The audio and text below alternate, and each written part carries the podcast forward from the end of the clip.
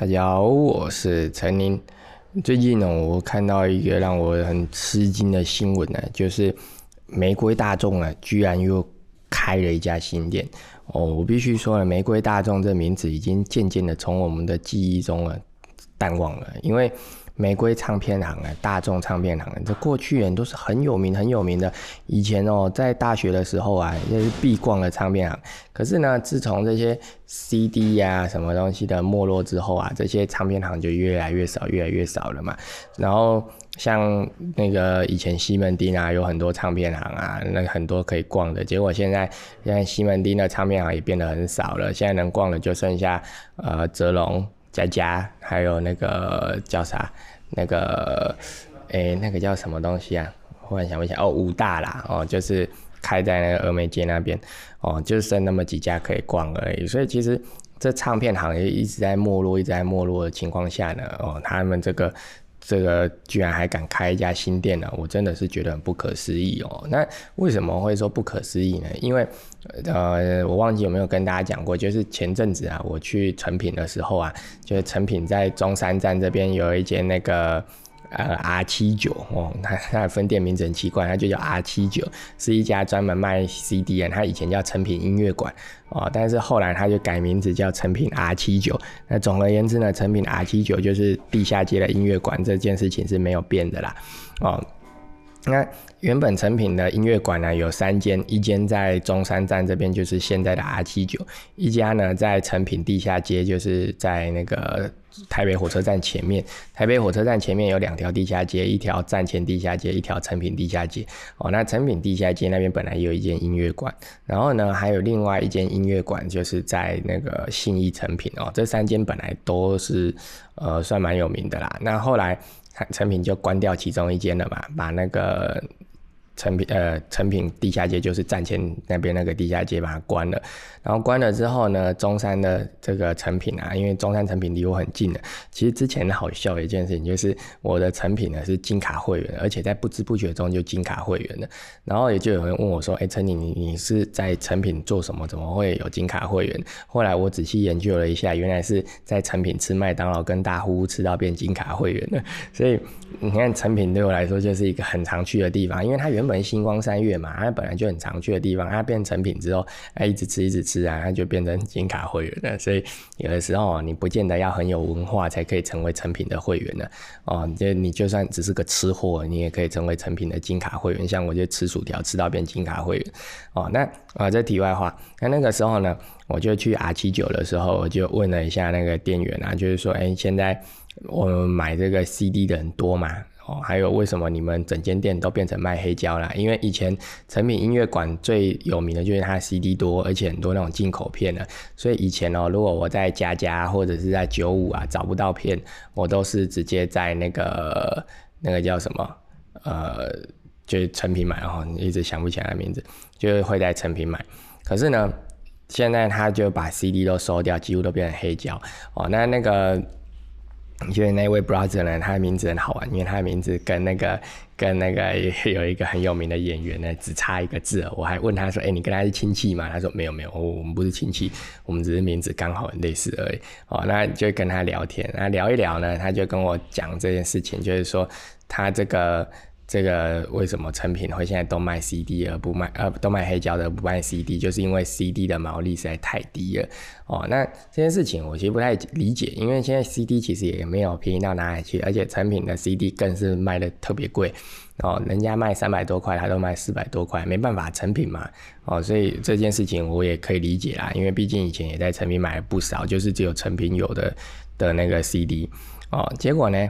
我最近看了那个代理商的报价单呢，我才发现哦，还真的呢。现在卖 CD 啊，真的是没有亏钱就很好了哦。要靠 CD 赚钱是很难的事情的。那有的 CD 的建议售价跟它的那个那个批价，那价差不到一百块啊。那你卖了一个四百块的东西，然后赚就是什么都不算哦，就是卖那一张 CD 啊，就赚九十块。那你这个现在买 CD 的人又很少，有时候待了一整个下午啊，就就卖了一张 CD。那你说在在以这种卖一张 CD 赚九十块的情况下，那 I 七九还不早早就倒掉了？所以呢，我只能说哦，这现在卖 CD 真的是很困难的，而且呢，其实大家有些觉得说哦，卖黑胶啊它的这个毛利可能很高，其实也没有。他他们卖黑胶，并不是说哦卖黑胶毛利高所以卖黑胶，是因为黑胶的那个单价比较高啊，所以以同样的比例换算啊，卖黑胶可以赚比较多钱，而且现在卖黑胶的买黑胶的人比较多一些，就是因为。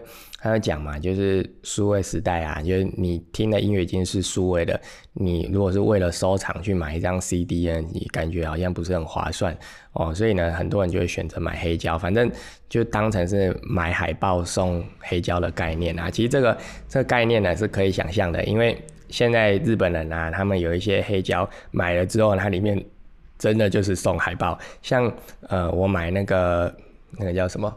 呃，呃，呃，探甲郎的那个原声带，探甲郎就是《鬼灭之刃》啊，哦，那《鬼灭之刃》的那个黑胶原声带黑胶啊，就是它有出四片哦，有四片黑胶，那其他三片都是歌，就是。就是什么那个红莲华那个，那其中一片是原声带，那是维普游记做的哦，所以很好听哦。那那个因为那那一张就是第一季的，所以它是炭治郎励志片哦，所以就就这样叫它炭甲郎的那个原声带。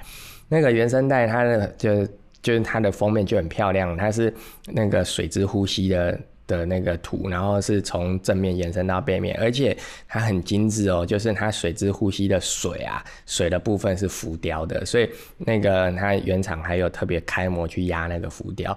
然后呢，你买这一张原声带的话，它里面有两两张黑胶，同时呢，它还会附一张半开的海报哦，所以呢。等于就是你买这一张海黑胶呢，他会送你海报。那你也可以反过来想，就是买那张大海报跟这个很漂亮的封套的同时，还会送你两张黑胶。所以呢，黑胶就变成一个呃收藏品啊。其实我现在我的那个音响架前面啊，就放的就是这样子，就是四张《鬼灭之刃》的黑呃，应不能说四张，因为其中一个有两张，四套《鬼灭之刃》的黑胶啊，就变成都很漂亮啊，就很像以前不是会买那种动漫的小海报啊，动漫的小卡，啊，现在就是一个。大卡这样子的概念，那 Ava 也是哦，就上面有林柏林啊什么的，所以呢，呃，现在他们这些唱片行啊，就是渐渐的会开始把自己就是原本放 CD 的地方啊，换成放黑胶。那最明显的就是成品哦，成品的那个黑胶的库存就变得很多哦，就几乎整间店进去，你看那放眼手机，全部都是黑胶，CD 呢就只只剩下一个小角落了，放了一些些这样子。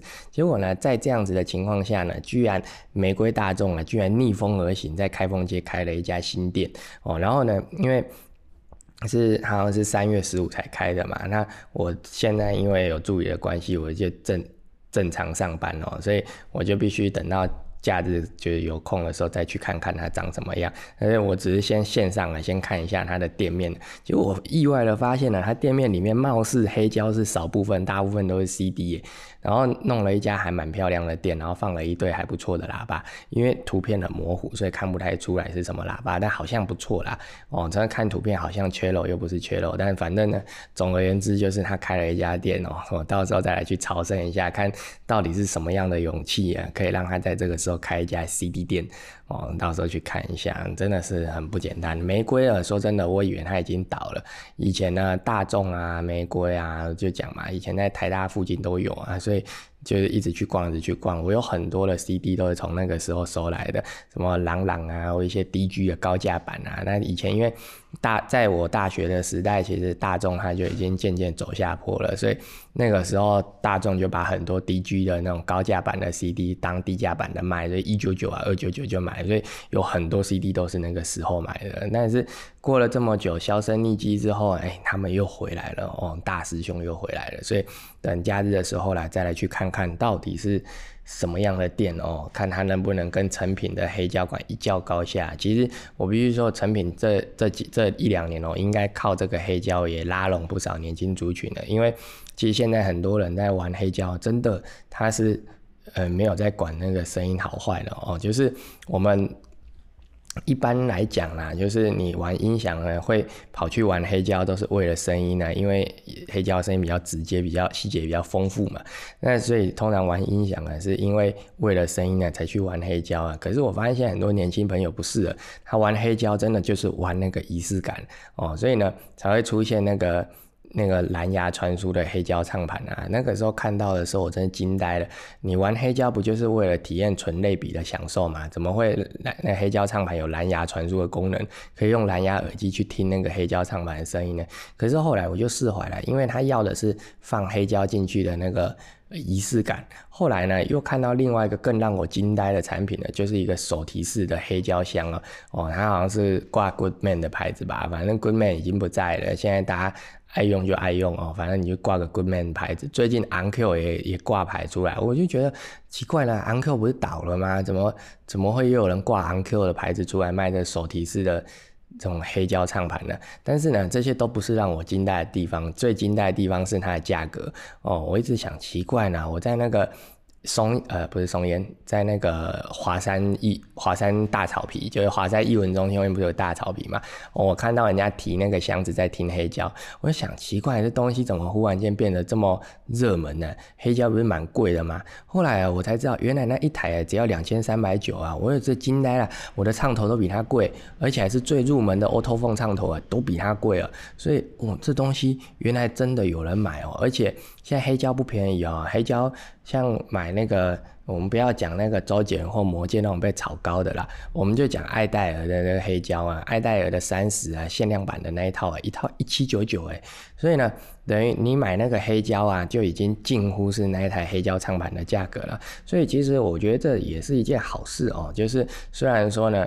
呃，你花一七九九买了一套黑胶，然后用一个二三九零的，就是两千三百九的黑胶唱盘，虽然是听不到什么好声音呢，可是呢，至少哦，你在支持音乐创作这件事情上呢，会比你用那个蓝牙喇叭，然后用那个下载来的，就是。盗版的下载音乐呢，来的好得多哦。至少你直接支持了这个呃作曲的创作，我觉得是一件很好的事情。所以最近那个罗大佑啊，他不是有出就是他的那个安可曲啊哦，所以我说他的安可曲啊，我拿到实体版之后，我说哦这东西做出来，然后就是在亏钱的啦哦，因为呢他的那个盒子做的太漂亮太精致了哦，然后结果卖的价格呢才卖一千出头，比那爱戴尔的那个还便宜哦。啊像这样的东西呢，说真的就是一个。呃，你支持他继续创作嘛？哦，那他继续创作新的歌，那他哦发现说哦，我还是有这个存在，大家还是喜欢我的，那他可以办音乐会，我觉得这是个好事啊。所以呃，黑胶的复兴呢，我个人是认为是一个很乐见的事情啊。第一个呢，就是你玩音响，你真正玩嗨音响的话呢，你可以从重新去了解到哦，真的好声音是什么样的感觉。那如果你不是玩音响，你单纯就听个响。